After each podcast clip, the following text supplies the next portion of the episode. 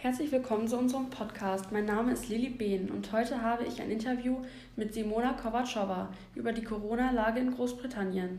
Wir werden über die Auswirkungen auf Reisen, Urlaub, Freizeit und Bildung reden. Guten Tag, Simona. Hallo Lili.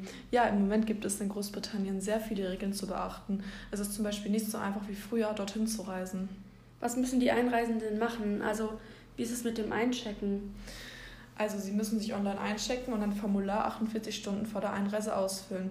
Es gibt keine Einreisebeschränkung für deutsche Staatsangehörige, aber man sollte darauf achten, wenig Handgepäck mitzunehmen. Und was, wenn mal ein Flug ausfällt? Dann ist es gut, wenn man einen Screenshot von dem Online-Formular als Beweis macht. Man kann auch bei einer Hotline von der britischen Regierung anrufen und dort fragen. Bei, Pauschalrei bei Pauschalreisen gibt es aber keine kostenfreie Stornierung. Wer darf denn alles einreisen? Die, die sich ausschließlich in den Travel Corridors Ländern aufgehalten haben, dürfen einreisen und müssen nicht in die Quarantäne gehen. Das kann sich aber jederzeit ändern wegen dem Infektionsgeschehen. Travel Corridors? Wahrscheinlich wissen manche von euch nicht, was das bedeutet. Das sind die Länder mit geringem Risiko auf Corona. Ja, genau. Ähm, und wie ist es mit der Maskenpflicht in Großbritannien? Ist das so ähnlich wie in Deutschland oder anders? Ja, könnte man so sagen, weil in den öffentlichen Verkehrsmitteln, Krankenhäusern und Supermärkten gilt auch eine Maskenpflicht. Wie ist es denn mit den Infektionszahlen in den Landesteilen? Weißt du, wie viele dort infiziert sind und wann es die meisten Infektionen gab? In England gab es insgesamt 279.459 Fälle, in London 35.792, in Schottland 19.921, in Wales 17.543 und in Nordirland 6.895. Die meisten Infektionen waren am 1. Mai mit, mit 6.201 Neuinfizierten. Oh, sind denn auch viele daran gestorben? Die meisten sind zum Glück genesen. Trotzdem gab es aber auch viele Tote in England. 36.795, in London 6.885, in Schottland 2.400 und in Wales 1.587. Es ist echt krass, wie viele schon an Corona gestorben sind. Hoffentlich äh, sinken die Zahlen bald. Gibt es dort eigentlich auch viele verschiedene Regeln in den Landesteilen? Ja, gibt es. Also in England darf man sich mit zwei Haushalten bis zu 30 Personen treffen und bis zu und bis zu sechs Personen aus unterschiedlichen Haushalten nur draußen. Übernachtung höchstens nur zwei Haushalte.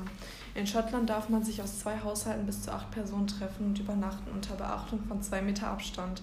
Im Freien darf man sich bis zu 15 Personen aus vier Haushalten treffen öffentliche, Verkehr, äh, öffentliche Einrichtungen wie zum Beispiel Hotels und Museen sind unter Einhalt der Hygieneregeln und Zutrittsbegrenzung wieder geöffnet.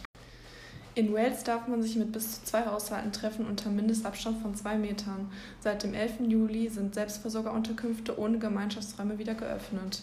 In dem letzten Landesteil Nordirland darf man sich in geschlossenen Räumen bis zu zehn Personen aus vier Haushalten unter Beachtung der Hygiene- und Abstandsregeln aufhalten. Das ist ja fast so wie bei uns. Die Schulen sind bestimmt auch wieder geöffnet, oder?